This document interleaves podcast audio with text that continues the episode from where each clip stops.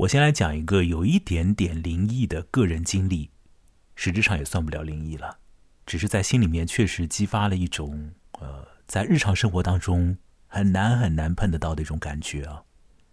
有一回呢，我独自一个人到墓地里，啊，我们这边的墓地是在长江边上的，我在崇明岛，我到了我爷爷的那个呃坟那边呢，那么看着他的那个墓碑，我是坐在地上的了。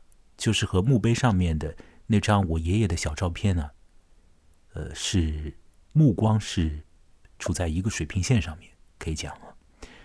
那么我看着这个爷爷的照片的时候呢，看了有几分钟的时间，就处于一个静坐的状态了。我怎么会那么奇怪呢？一个人跑到空无一人的墓地里面呢？呃，那当时应该是二一年吧，那个时候。疫情正好在一个间歇期，所以可以跑进去。好了，我说关键的啊，看着看着的时候呢，我有了一种感觉，觉得说好像怎么会在爷爷的照片上面，我发现了一些我的神态。这是真的，我没有在乱讲啊，真的发现了一些我脸上的神态。呃，以前。看到过那张照片吗？那绝对是看到过的。小的时候见到过爷爷的活人吗？那当然见到过啊。记忆里面有那个形象吗？当然有一种形象啊。可是我从来都没有觉得说，在那个老男人的脸上，无论是真脸还是变成图像的脸上，无论是三维的还是二维的，看见我我自己的某种神态啊。就那个时候，我好像觉得自己仿佛在。照一面小镜子那样，那种感觉。好，一旦你看到了那个神态，一旦你有了那种感觉，啊，或者说一旦我有了那个感觉，那那个感觉就定在那里了。所以有几分钟时间就在那个墓地里，在长江呃边上，呃，有一种确实挺奇怪的一个。效果在我的心里面发生，嗯，我个人还是觉得那个时空的那种感觉其实是不坏的，它里面好像有一种善意，有一种提醒，但那个提醒足以让我就是落泪吧。后来发生了一些好事，在经过那个状态之后，呃。几个月之后吧，就发生了一连串还算是有可能变得更好的好事。但是因为我当时的时候自己稀里糊涂，也喝很多酒啊什么的，就这个事情就又坏掉了。这再往下就不讲了。好了好了，为什么本次一开头要讲这样的个人生活当中的怪怪的经验呢？因为这次呢，我们要来聊一篇。怪诞的故事，这个怪诞的故事出自于一本叫做《怪诞故事集》的短篇小说集。那么，在这个怪诞的故事里面呢，就有人，哎，看见了怪怪的东西，在小的时候有一种像是灵异的感觉的那种感觉，就上升了。看见了一些东西，完了之后呢，那个东西其实也在看他。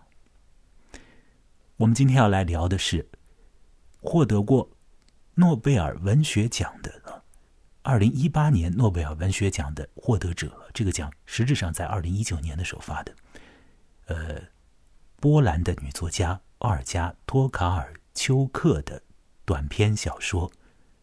名称特别的简单，叫做《旅客》。那么在本系列的录音里面，啊，在你现在正在听的这个呃叫做“来念”的播客当中，呃，是第二回谈到奥尔加托卡尔丘克的故事了。上一次呢，我和友人可可肚子进行连线，一起来聊了。这阿尔加托卡尔丘克的另一个怪诞的故事，呃，那个故事叫做《心脏》，涉及到器官移植，涉及到中国，涉及到军队和寺庙的特别关系底下的那种不可为人知的、难以外道的那种特别的合作关系。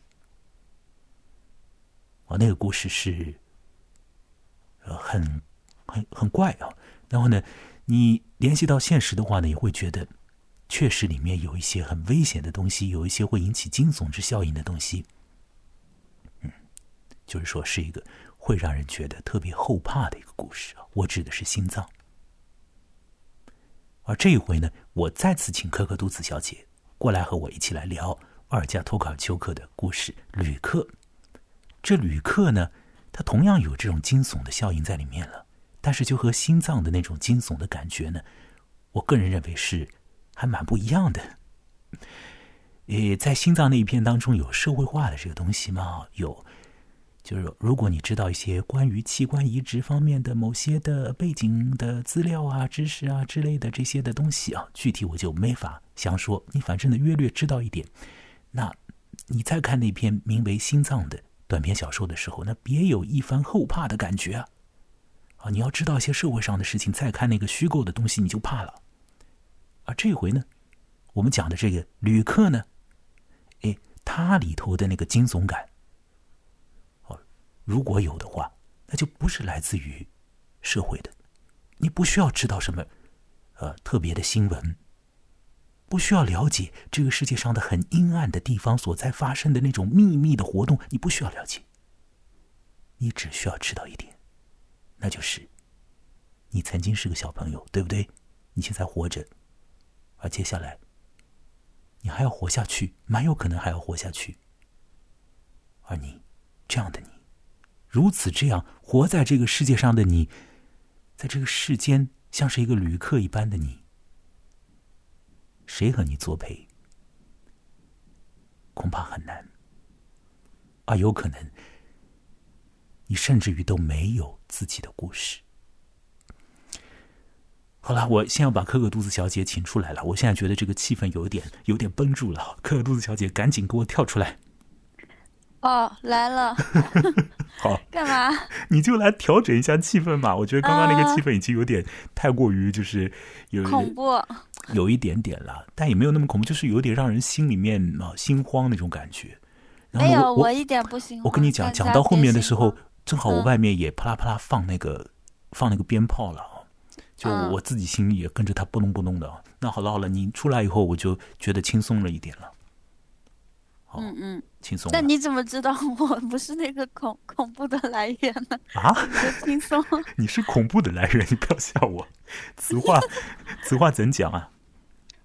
不，就是就是你，你为什么我一出来你就你就不恐怖了？你的声音就是有一种轻松快乐的感觉嘛，对不对？好的，好的，就是这样。那我走治愈系路线。对，就有一点这个治愈的小小的效果嘛。虽然我知道你这个人本身倒也未必很治愈了。我是有毒的，好吗？好好好好好，好了，我们要谈的这个故事，旅客啊，呃，特别短，对不对啊？你看完它花了多少时间了呀？好像就。很快吧，五分钟还是很短的，它就一页纸。五分钟，你看的认真一点吧，五分钟也可以了。你看的快一点的话，那可能更快，对吧？三分钟大概也就可以看完，是吧？就非常短的一个故事，对对，很短。呃，打在 A 四纸上面嘛，就一页纸。好，这么一个故事的话，你的感觉如何啊？说个大概吧，也不用去剧透，因为我们等一下不只要剧透，还要把这故事呃从头到尾念一遍。那这咋说？不让剧透，又要说个大概。那我就说，我感觉这有点像什么那种呃平行世界啊，什么什么呃，像平行世界是吧？你是觉得？啊，我跟你讲，我跟你讲啊，现现如今啊，平行世界啊，什么穿越啊什么的，老土了，都已经都已经 out 了。对啊，谁还提什么穿越？什么一听穿越就觉得这个特别 low，对不对？现在讲的是什么？现在讲的是闭环。现在讲的是，哦哦 哦，宇宙是个闭环，这听着怎么像是像是什么做生意的说的？做生意的说的吗？呃，做玄学的人也这么讲呀。然后呢，做那种什么呃前沿物理的那些啊，就反正他们他们讲的话一点都听不懂，然后讲着讲着就说啊，这个什么是个闭环？怎么是个闭环呢？就是原因和结果完全可以倒过来的，对吧？就嗯你反正呢，有的时候嗯在网上有一些这种神乎其神的或者玄之又玄的东西嘛，你听别人讲，呃，有的人呢，衔尾蛇呗，就这么首尾一对对对对我讲的那个嗯闭环就是那个那个感觉。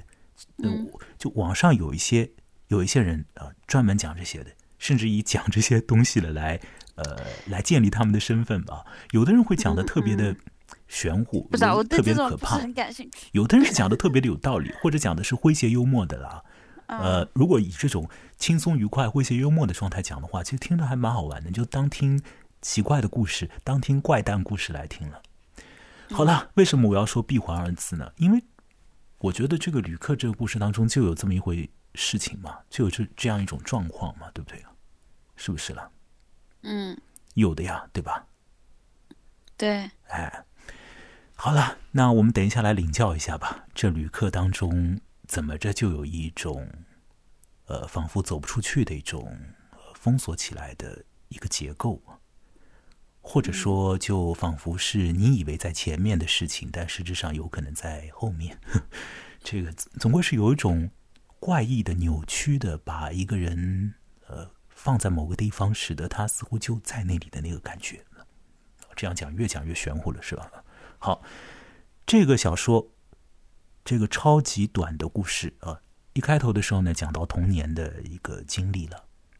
其实讲童年经历之前，它还有一个影子，对吧？讲的呢是在飞机上，飞机上有两个乘客嘛，这就对应小说标题“旅客”。那有一个乘客就听另一个呃乘客和他讲故事，那讲的呢就是童年的时候，对吧？首先是童年的时候。有见鬼的这个经历，反正是见到不该见到的东西了，或者说见到别人见不到的东西了，对吧？嗯，就可可肚子有没有此类经验呀？没有，我就特别想有，但我天天说想见，他们就不让我见呀。嗯，他们不让你见，他们想让你见也没办法，因为这里还有一些宇宙的规则要遵循嘛，对不对啊？但你自己可以让你自己见到。这话奇怪吗？自己让自己见到是吧？挺见不到，我用他们说的那种什么各种 说是可以见鬼的方法都没见到过。嗯，都没见到过啊。哦、我没有灵异体质吧？可能。嗯，是这个，据说还和体质有关。好了，这个我们不不详说这一点了啊。网上好像各种攻略很多，但是呢，尝试以后似乎呃会都失败的啦。嗯，有的时候呢，你就会在不经意间就见到了不该见到的东西，甚至于呢，你见到了呢，自己都没有记忆，对不对？你呃，仿佛没有看到它，就像是日常生活当中见大活人一样的，有的活人在你面前闪过，你都呃仿佛没见到。倒也是，活人我都不放在眼里，何况是鬼。好好好，行了行了，那我们接下来就来看看这个小说的具体内容吧。好了，那么接下来就在这音乐的进行之中，我来读尔加托卡丘克的短篇小说《旅客》。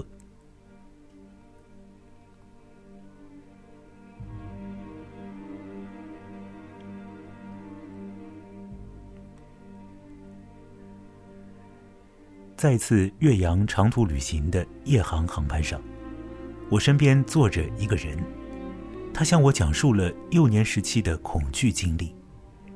那种恐惧，就像夜夜反复出现的梦魇，令他惊慌失措。每一次，他都大叫着，呼唤着双亲。那种恐惧总是在漫漫长夜里出现，幽静、昏暗，没有电视屏幕的荧光，最多能够听到广播嘶嘶啦啦的杂音和父亲翻阅报纸的沙沙声。这样的深夜。总让人产生稀奇古怪的想法。这个人记得，他从夜幕降临的傍晚就开始害怕。父母即使尽力安抚，也没有用。那时候他大约三四岁，同父母住在城郊一栋昏暗的房子里。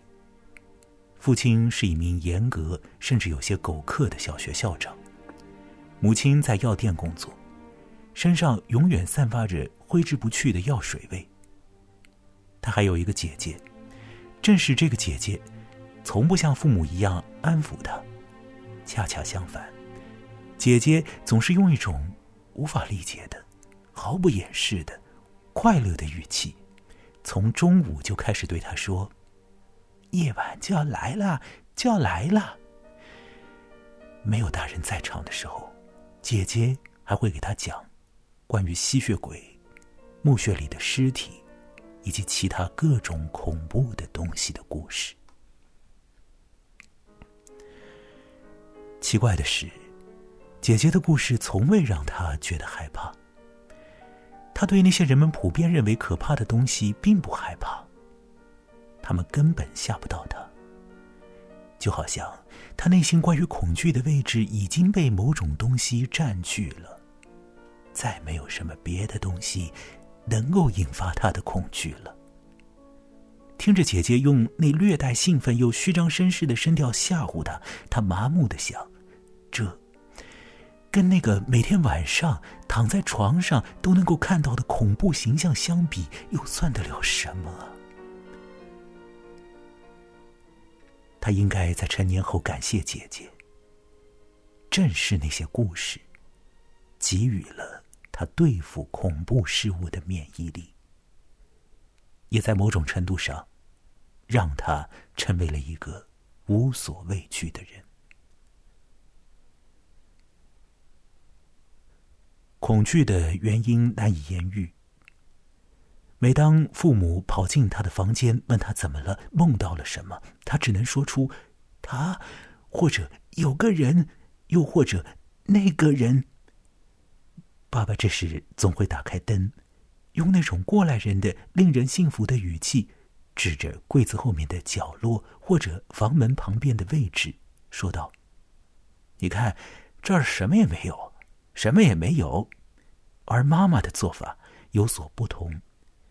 妈妈总是把他搂在怀里，用那股充满防腐剂味道的药店气息包裹住他，轻轻的对他说。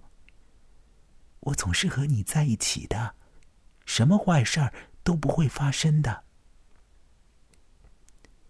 其实那会儿他还太年幼，不会被恶吓到。这儿的这个恶是罪恶的恶。事实上，他还不懂得善与恶。他岁数太小，也不会担忧自己的生活。总有些事比死还可怕，比吸血鬼吸血。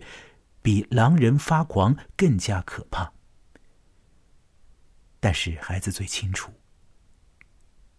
单是死亡尚可承受，最可怕的是那些反复出现、不变的、猜得到的、杂乱无序的，我们对此无能为力的、相互撕扯的东西。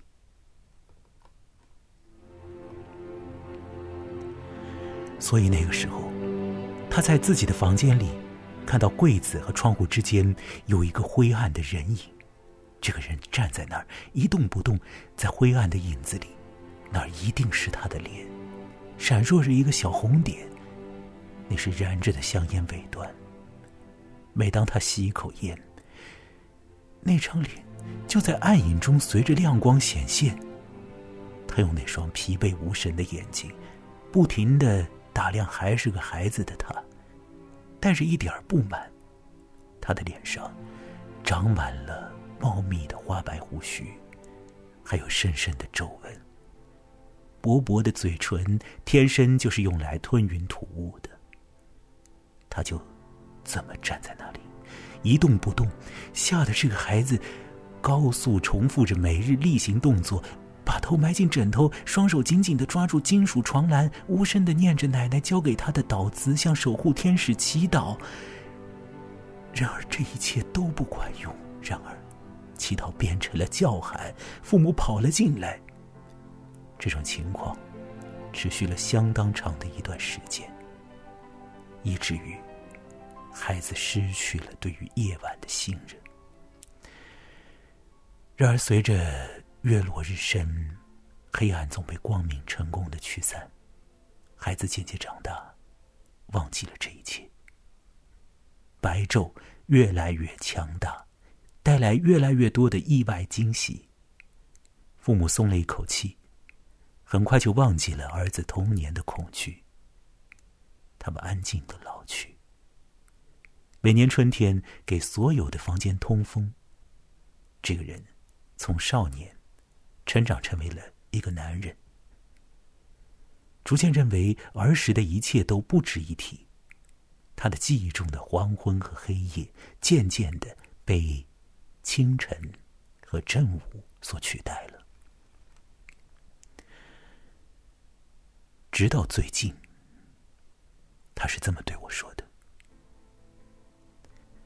当他不知不觉的就过了六十岁，有一天疲惫的回到家里，突然发现了真相。入睡前，他想要抽根烟，于是站在窗前。窗外的黑暗使得窗户暂时变成了一面镜子，火柴的光芒短暂的打破了这黑暗。然后，香烟的光芒突然照亮了某个人的脸，昏暗之中，那个同样的形象不断闪现：苍白而高耸的额头、灰白的眼珠、嘴唇上深刻的皱纹和花白的胡须。他立刻认出了他，从未改变过。童年的习惯立即奏效了，他已经吸了一口气，准备大叫了。可是他不知道还能叫谁。父母早已过世。他现在孤身一人了，儿时对抗恐惧的仪式已经没有用了。很久以前，他就不相信守护天使了。那一刻，他终于明白，他一直怕的人是谁。那一刻，他感到了真正的轻松。父母自有他们的道理，外部世界其实。是安全的。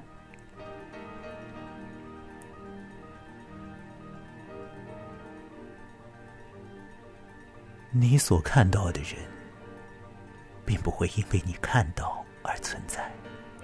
他存在着，是因为他在看着你。在这个奇怪的故事的结尾，那位乘客这样告诉我。然后，我们都随着飞机发出的发动机的低声的轰鸣声，进入了梦乡。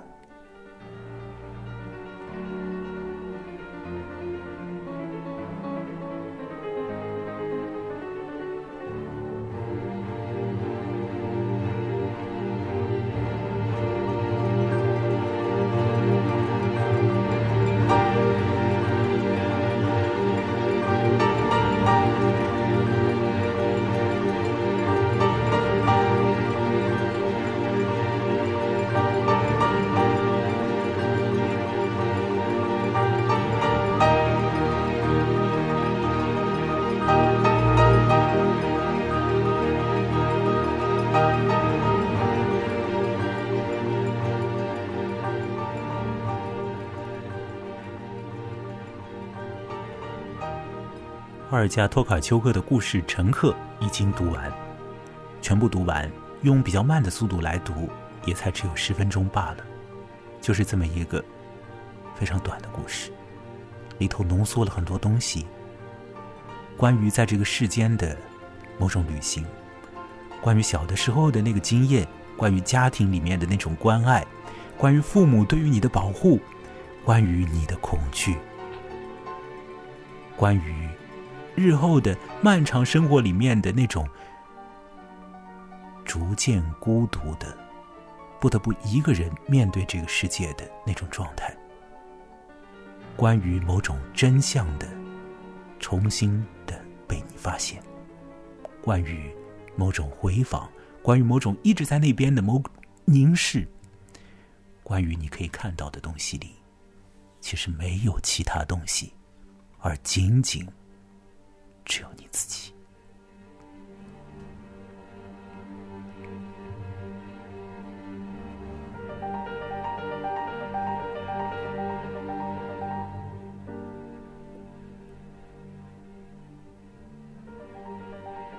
好啦，好啦，好啦，现在我又要请可可肚子跳出来，来破坏一下我 现在这样的这个气氛。可可肚子，你现在可以蹦出来了。啊，我蹦出来了，怎么了？好了好了我要，骂我要我要骂人了吗？怎么了？你现在是要骂人还是怎么样？你的感觉呢啊？你的真情实感呢？都我的真情实感就是我不太喜欢这篇，我觉得很无聊不。太喜欢这篇吗？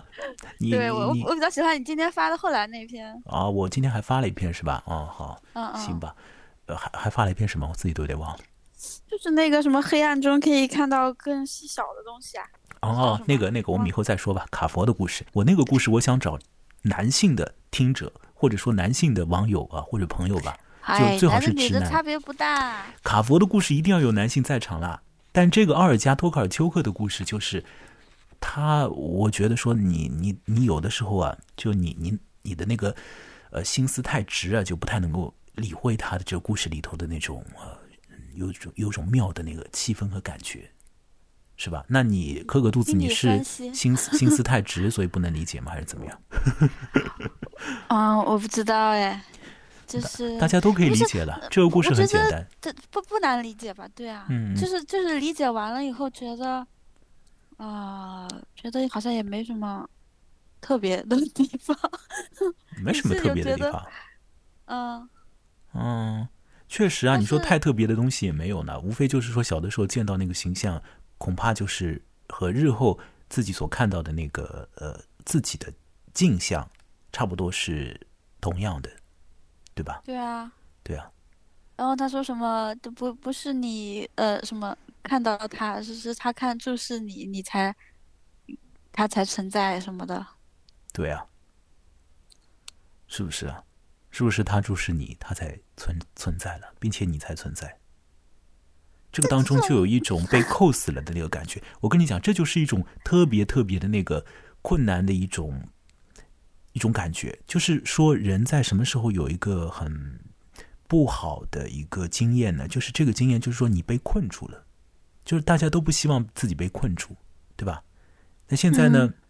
在这个故事当中的你的那个视野啊，你的那个你所看得到的东西，实质上是是你自己啊，是你自己，你你的那个经验是就是这么点，嗯，对吧？你你其实你没有，哎，连那个鬼，你看到那个就算是鬼的话，那也是你自己在吓你自己了，那个感觉啊，这个里头真是有一种很荒冷的那样的一个成分。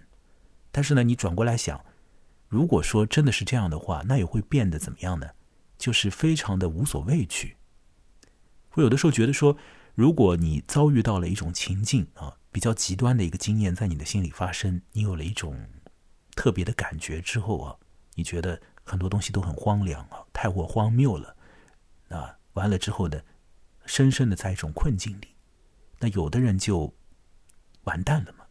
但是呢，也有的人他会变得呢，也就无所畏惧了，因为有可能生活里面还有很多事情在发生或者要发生，而他意识到了，呃，某种极端的处境，他已经感觉得到了，他有了这么一个底子托在那里之后，他就无所畏惧了。那像现在这个小说里面呢，我们看到的这个人物呢，至少他到后面的时候，他也有了一种轻松的感觉，对吧？在一阵的惊慌失措之后呢，这个。恐怕惶恐的时间也有限了，非常快的就有了一个轻松的感觉。那么也就是，呃，你说他一生一世嘛，可能也也不应该这样讲。就反正他基本上从小的时候到后来长大，到后来变得有点年纪，这全部的时间当中，那个最可怕的那一幕的东西，啊、呃，就被他好像是拨开了一个迷雾。然后呢，他发现的那个东西是对他不构成伤害的，就是他自己呗。对啊，他自己是对他不构成伤害的，就说他也是不会去自杀的了。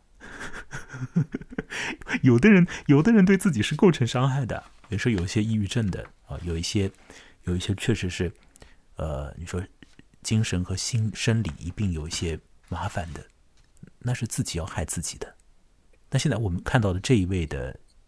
男士对吧？他显然也没有没有到那一步，那自己是不会害自己的，自己不会害自己的话，那就好了。那别人和他无关，因为他非常孤独嘛，这么一个人。这个故事当中，一个呃呃呃呃灵异的那个成分嘛，就是小的时候见到了一个人嘛，对吧？小的时候见到一个形象的这样的一个感觉，呃，我我自己想想好像也没有，想不起来。嗯，但是呢，就有蛮多人都会说小的时候见到过一些人的。你磕个肚子也没见到，对吧？没见到，但是我小时候特别怕死，我就是跟这个这个主角好像相反。他不是说，嗯，他他他怎么写来的？他说，等一下我找一下他那句，啊，单是死亡他说小时候不会被恶吓到，有些是比死还可怕，比吸血鬼吸血。对我，我小时候特别怕死，我想到啊，人是会死的，我就觉得很绝望。但但我现在好像没有感觉了。这个奥尔加托卡丘克他在做作家之前，嗯，是学心理学的。完了之后呢，他也有呃很实际的这个心理学呃就工作，呃就是那方面的工作了。就你去研究那个心理学和你做呃这个。和心理学有关的工作还是两两件事情啊，就是他有一些实际的那种经验的啊。我个人在网上是查到这个，呃，那么他对于人的那个心里面的那种东西的，呃，从心理学的角度上面的那个认知，那当然会比不学心理学的人要多一些的呃认知的角度，对吧？那他讲到小的时候的那个儿童的某种畏惧，这个畏惧呢，就是说可可肚子是说怕死了。对吧？怕死，死了就好像是一了百了，什么都没有了。那也许有的小朋友，那初初的听到“死”这个字眼的时候，确实是会，就是被吓到了，被镇住了。我自己是也想不起来了，我是什么时候懂得这个世界上的所有的生命啊，包括我自己是要死的。这个是在什么时候懂得的？又是在什么时候决定把这个懂得就暂且搁置，就暂且以为自己还会活呢？然后就活到了现在，我是不知道。但我们来看看。这个具体这个文章当中，那个他写的是非常有趣的。他写的是什么呢？就是你小的时候啊，你小的时候，你到底是怕什么东西？你怕的是一种说法吗？啊，说你要人都要死的哦，怕着这样这个这个说法以及这个事实吗？哦，还是怕一种道德判断呢？比如说道德里面有有有善，对吧？有好的东西，有那个恶的东西，对吧？甚至有邪恶的东西，你是怕这个吗？那老师说，其实都不是啊，他不是怕一个大人给他的一个说法，也不是怕一个伦理上面的日后这个社会和日后的大人的世界里面去去自己骗自己的，或者或或者或者怎么样自己乱归类的那种伦理道德，不不是怕这种东西，他怕的是什么？他怕的是那些反复出现、不变的、猜得到的、杂乱无序的，我们对此无能为力的、互相撕扯着的东西。怕的是这个，这东西就超越了伦理了，也超越了那个所谓的事实的那个人都要死这一点。死的话就不是反复出现的、不变的、猜得到的，到猜也猜得到啊，不是杂乱无序，我们对此无能为力、互相撕扯着的东西，是这样吗？死，它出现了一下就结束。也是成立的呀，对啊，死它就是反复出现的，不反复出现呀，就你出现一下你就死了嘛，就好了。就是所有的人都会出现嘛，这不就是 反？啊，那那你的境界比我高，你是从个人的那个视野里面跳出来了，你往你往上面看了啊，你你你看到了，看到了旁人了，你看到了这个世界上的其他人，你觉得世界上的其他人反复的在死是吧？而且我小时候就是会有一种，嗯，跟他这里面也有点像吧，就是会有一种不知道自己是谁，就是感觉很陌生的，就是把这个名字抛除掉的话。我都不知道我是谁。是啊，现在把名字抛除掉，我也不知道我是谁啊。就 是就是，可能就像他在灰暗中看到他那个 自己在那个在那个房间里面，挺害怕的，嗯，挺陌生的。有时候我自己听到自己声音，我也不知道那是是不是我。我也是啊，就是你不是让我分享的链接吗？我特不好意思分享，我听我声音我就觉得很恶心。那我就跟你讲，这个时候你就索性把那个就当成是另外一个人就好了，就很简单，因为我就是这样就没事了。因为我以前也特别讨厌，我很讨厌听到自己声音的，任何人都讨厌听到自己。我给你提个意见。什么意见？你你不要发出那种夹子音。什么叫夹子音啊？嗯，就是你前面念的时候有一句，就是就是学小孩那个装可爱，就是啊，就是嗯，你是正常念就可以了，我觉得。呃，什么叫夹子音呢？我还是不懂。就是很就是装可爱的那种。哎呀，我学不来。那他是小孩啊，那怎么办呢？小孩总归要有点小孩的那个大概的一种调子嘛。那好吧，那好。又不是成人，成人的话那么说的话，你准备去怎么样呢？对吧？是要装萝莉嘛？这个我也是装不来。行，都行，其实也还好。就是有你你你觉得那个呃呃，好好像是另一个人，那他就是另一个人就好了，对吧？就是另一个人就好了，确实就是另一个人。想想蛮可怕的。你你听到那个录下来的声音，跟你自己听自己的声音是不一样的。自己听有那个耳朵里的声音啊，对啊，这肯定是不同的。嗯，那你你比如说现在录了以后，呃，过个。呃，三四年吧，也不要三四年了，就过个一年好了，好不好？我们就时间短一点，过个一年，万一说这个录音还没被我删掉的话，或者说我发现了，我发现你把你以前的博客好像都删掉了，是不是？对，所以我说，万一我如果还我还没有把我的这个录音删掉，或者万一就是说我的那个托管网站啊也没有出什么变故啊，我还付得起托管的钱哦，我忘了忘了忘了，就大家要来资助，大家要来赞赏这个这个博客，对吧？这件事情是要是要常常提。对吧？是要期期提，次次提，请大家多来帮助啊！那前两次的呃，现在说还不晚，还没结束。啊听到现在的朋友就说你，我我知道你欢喜听这个节目的，对不对啊？所以大家来多支持，就小额赞赏就可以了嘛，也不用也不用那个特别特别努力的去 赞赏一次，就你呃呃。表示一下有一个零钱呢，这样的话我我也是会受到鼓舞的了，会受到鼓舞。对对，几块钱买不了吃亏，买不了上当，完了 摆摊了。行 行行，啊好，反正这方面一定要说啊，说的再难听都得说，就关键啊。好，我们说回来，刚说到哪里了啊？刚刚说到那个，就是觉得自己很陌生。哎，觉得自己很陌生，就是说一年以后，如果说这东西还在的话，听的话，我肯定会觉得。好像有点不像是我嘛，就是那种，不是不是不是有点恶心，就是认为那个人不是自己，对吧？你就也想不到怎么以前就是这样就讲了呢。嗯，我我很早的时候觉得，对看法绝对会变。你看法变了一点点以后，你比如说你前面说什么甲子音啊什么的，我也不懂啊，我到现在都不懂什么叫甲子音。但是就是说，如果你以后万一。什么事件上有一个触动，你就觉得说，那以后我就绝对不要再发所谓的夹子音。那 那你再回过头来听到，哎，怎么以前是发过夹子音？那个时候就会有一种不太舒服的那个感觉，是吧？就是你觉得那个人好像特别怪，虽然说那个人就是你。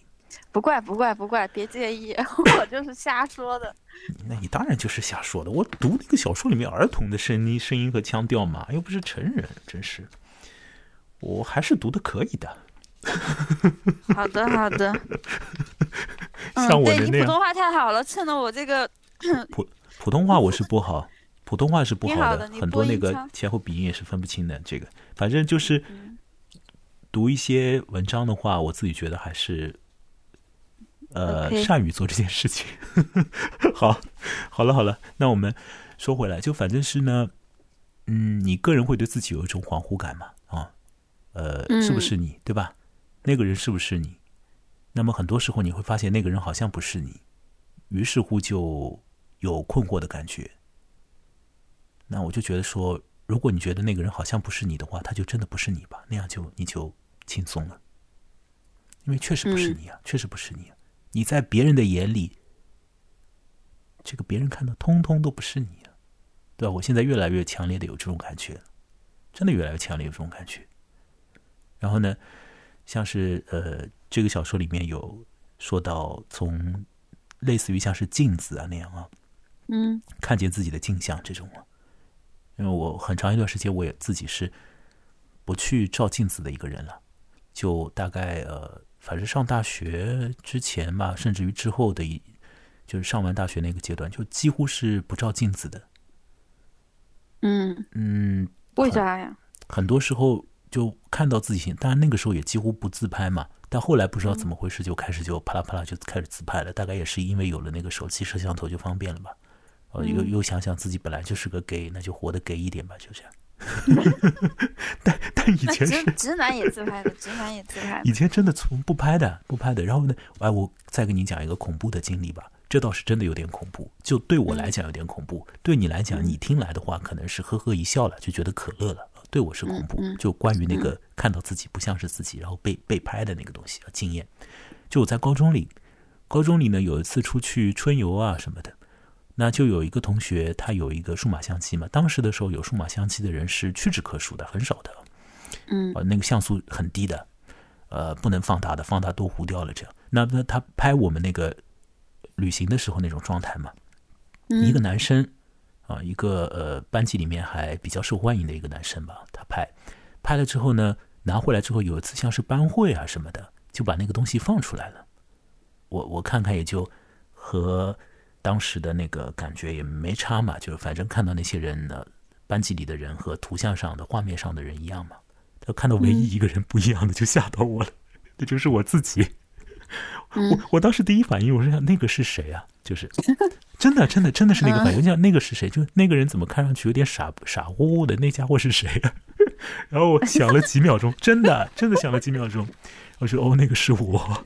真的被吓到了，前两天去领去领那个社保卡也是，他那个上面那照片，这是谁呀？我天，对，一点都不像我。我就是觉得那个人，那个我看到的，我觉得不认识的那个人特别难看，就就是就有那种感觉，就在这一群人当中，恐怕是最难看的一个，就觉得他左看右看都很难看，他走路的姿势都是特别奇怪的，就觉得我怎么走成这个样子啊？那。就有了这么一个不好的那个经历。完了之后呢，上一次有一次做一个，也是喝多了酒了，就想呢搞一个直播，搞一个视频直播。我就尝试过两次视频直播，第一次是纯粹是试验了，就试试看这个功能它到底是怎么一回事情，就试了一下。呃，第二次呢，我就想，嗯，喝了一些酒嘛，我想我讲一些什么东西吧，就做了一个视频直播。那个时候也是看着自己的那个图像嘛，在那个呃电脑屏幕，还是手机屏幕上，我有点忘了，我是应该是我是连着那个电脑的，就看着他，我就看着自己脸的那个时候呢，也是借着酒劲嘛，就越讲越嗨，到后面呢可以讲是讲的有点语无伦次吧，可能是，但是呢还是把自己预备要讲的这个呃东西给完成了。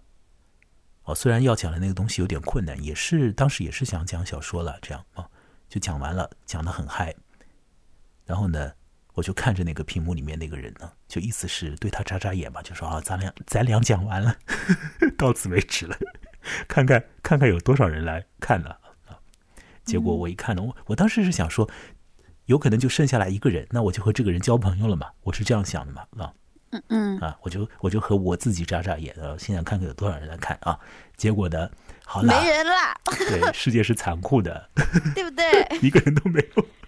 也许从那个视频，也许从我直播刚开始进行的时候，大概就有两三个人闪就进来一下就出去了吧，就就这样。此后可能就一直是零人。哎，这个这个挺挺好的，感觉适合画成漫画。在零人的情况下，这样就是很亢奋的，然后讲了一些乱七八糟的东西。但是，哎，但是我跟你说，真的没关系的，你就你就坚持。我还和我自己说完了，咱们弄好了，发现呢，就是怎么样呢？哎，没人没人啊，有的只是你自己，就是那种感觉嘛。这感觉是。但你只直播了一场嘛？你要坚持就。不播了。不是我跟你说真的，我就播音频。那我们就做做播客嘛，对不对？做播客，做播客就是做这种，你都得坚持，要不然的话，一开始是没有人的，都是没有人的。那万一坚持死了呢？我以前也坚持了很久啊。那我不是刚坚持死吗？你坚持什么？坚持死了？哎呀，我之前的兼职嘛，不是。哦，行行行。刚兼职死了吗？这个我们以后如果有专门的。专门的那个契机的话，可以来专门聊这个，并且配合一些什么。但是，但是我跟你说，我今天特开心。我今天就是你看，我平时发那些东西也没啥人理我的呀，我就自娱自乐呗，我就发。哇塞，今天有个人给我留言，他说超喜欢我啊，说我，他他说他居然嗯反反正就是夸的我很开心。那个人在黑龙江吗？不在黑龙江，我不知道他在哪里。哦，不是那个，那我们都认识的那位，就是搞音乐的。哦，不是不是，他他是他是就是在那个网易云上找我的，跟我好，行了行了，那不是他就好了嘛，不是他就好，那肯定不认识。那祝贺你啊！好惨呐！然后，然后我们聊了一下，感觉喜欢的东西都很像。哦，那就好了，那就他夸夸我，夸的我都不会了，是吧？是吧？我都害羞了。哦哦，怪不得你今天状态就是你说你自己状态不好，其实你状态还不错。你看你讲的那么嗨。今天状态好，你都已经完全无视我们现在是在录音做一个播客节目了，开始就这样乱讲了，你太嗨了，你。行行行行行，我们要打住了，那不能这样。这样的话，就大家听这个听这个东西的话，会觉得这个节目有点有点荒谬，对吧？但是我要跟你讲啊，我就是我把那个剪掉。不剪的，我基本上是不剪的。哎，不行不行，剪掉，我们黑历史，快点。嗯，你说哪有什么黑历史？我要讲的是说，就有的时候你你你想要弄的嗯比较的正式一点的时候，有可能也适得其反，对吧？所以这事情就是怪怪的，就是乖乖，就是要坚持。我跟你说，没别的办法，你你得发自内心，你觉得你就干这事情你喜欢啊？喜欢肯定是喜欢的。对，啊，要为喜欢的东西付出的代价，有的时候也太大了。所以说，大家就是多多打赏，对吧？然后呢，多多转发，多多支持，呃，也可以多多参与。我也留了我的微信的私号的联系方式，大家也可以来找我。那呃，差不多也就这样了，对吧？好的。这话就又讲了一遍，差不多也就这样。那么呃，奥尔加托卡丘克的那个怪诞故事集里面的故事，嗯。我个人是对于那个万圣山，还有是叫做人类的节庆年历这两个故事，自己是蛮想再讲的。我其实以前有一些场合也聊过了，那不在这个博客系列里，所以以后有机会的话再来讲。那万圣山也好，人类的节庆年历也好，就是也很也有可怕的那个成分，惊悚那个成分，然后呢非常复杂，就比我们今天聊的这个故事要复杂很多很多倍。呃，我们要不再再聊一会儿小说，然后你把我前面那个发疯的剪掉。没有，你前面没有发疯，你前面是正常的表现你的愉悦的感觉，这是很正常的，这是很自然的。就像我正常的表现了自己的。不行，我要偷着乐。偷着乐的什么呀？你已经，你已经，你已经释放了你的快乐的感觉了，行不行？现在要打住，对吧？现在要收住。嗯，好的。要收住。我回头给你发那个临时。好，我最后要不要给我发那个？我最后要说的是什么？现在你要收住了啊！赶紧给我收住。好，你你你蹦出来的那个阶段现在完成了，你的工作已经结束了。我最后要说啊，就是奥尔加托卡尔丘克呢，在那个诺贝尔奖的评审的时候啊，给他一个评语的后半段，说他的作品呢代表了一种跨越边界的生活方式啊。我上一次呃讲心脏的时候也讲到这个，那我们这一回啊看这个故事的时候，你有没有感觉到？什么叫做跨越边界的生活方式啊？这个生活方式这个词呢，它不是 lifestyle 啊，不是这种现在一些做时尚的人啊，做一些卖东西的人他们讲的那个 lifestyle 啊，绝对不是的。那么是什么呢？是 form of life，就是一种生活着的一种形式。我们现在在这个叫做旅客的这个故事当中，有没有一种跨越边界的这样的一个生活的形式呢？是有的，那就是一种。真的是很根本的一种孤独，最深的恐惧，最深的恐惧被解开，然后他不会来害你。小的时候的一切的安慰都已经不存在，小的时候的各种各样的故事全部都消失。现在你面对的是你自己，你以为你自己就是那个鬼，你以为你自己一直在看着你自己，除此之外，没有什么别的。你是不是跨越了一种边界，或者说，你什么地方都没有到达？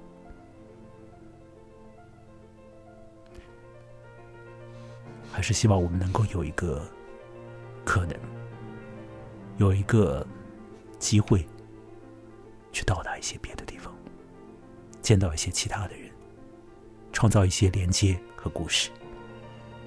这次的录音到这里。这次的录音在进行过程中，很多地方可能讲的有点，呃，讲到个人生活里的经验也好，那么再由可可肚子带动的那样的气氛，啊，可能本本次录音有点，小小的荒谬感。就是这样，我在这样一个有点荒谬的状态里，呃，你也听完了这个录音，下一次还是会这样的，还是会这样。好。进行到这里，这是菲利普格拉斯的音乐。大家要来联系联系我啊！我的联系方式已经写在了备注里面。如果你在微信公号上听的话，下面有红色按钮可以赞赏，小额赞赏就是鼓舞。那么，如果你在播客上面呢，用其他的这各种各样的播客程序来听的话，你也可以在这个播客节目的备注里面，文字备注当中找到很多的信息。我们今天进行到这里啦，再会。